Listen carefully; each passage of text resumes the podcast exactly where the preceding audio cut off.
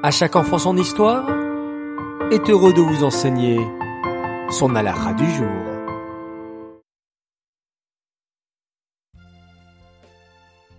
Hier, nous avions posé la question suivante. Que faut-il faire durant son temps libre à Rosh Hashanah? La réponse est réciter un maximum de Télim et prier. Bravo à tous, à tous les participants, vous avez été nombreux et bravo à notre grand gagnant, Méniatal. Bravo à toi, on te prépare un joli cadeau. Les enfants, écoutons à présent l'alaha du jour. La période entre Rosh Hashanah et Yom Kippour s'appelle Aseret Yeme Teshuvah. Le jour de Rosh Hashanah, Hachem a décidé tout ce qui allait arriver durant la nouvelle année. Mais le jugement ne va être scellé qu'à Yom Kippour. Durant les Aseret Teshuvah, Hachem est particulièrement proche de nous pour nous permettre de faire Teshuvah. Mais que signifie faire Teshuvah et comment le faire?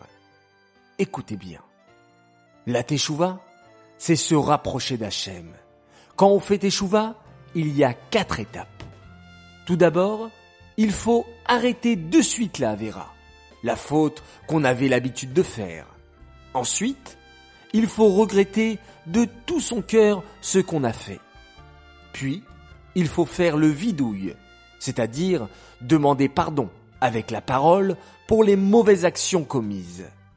Enfin, il ne faut plus jamais recommencer la faute, ainsi la teshuva sera complète.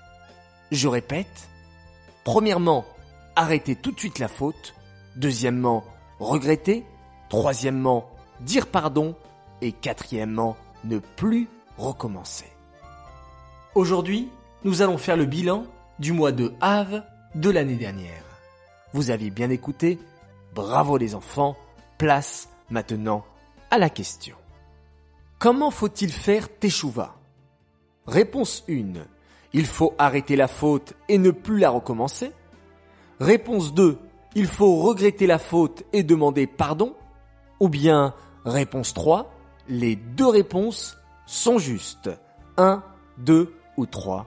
À vous de jouer et bonne chance à tous.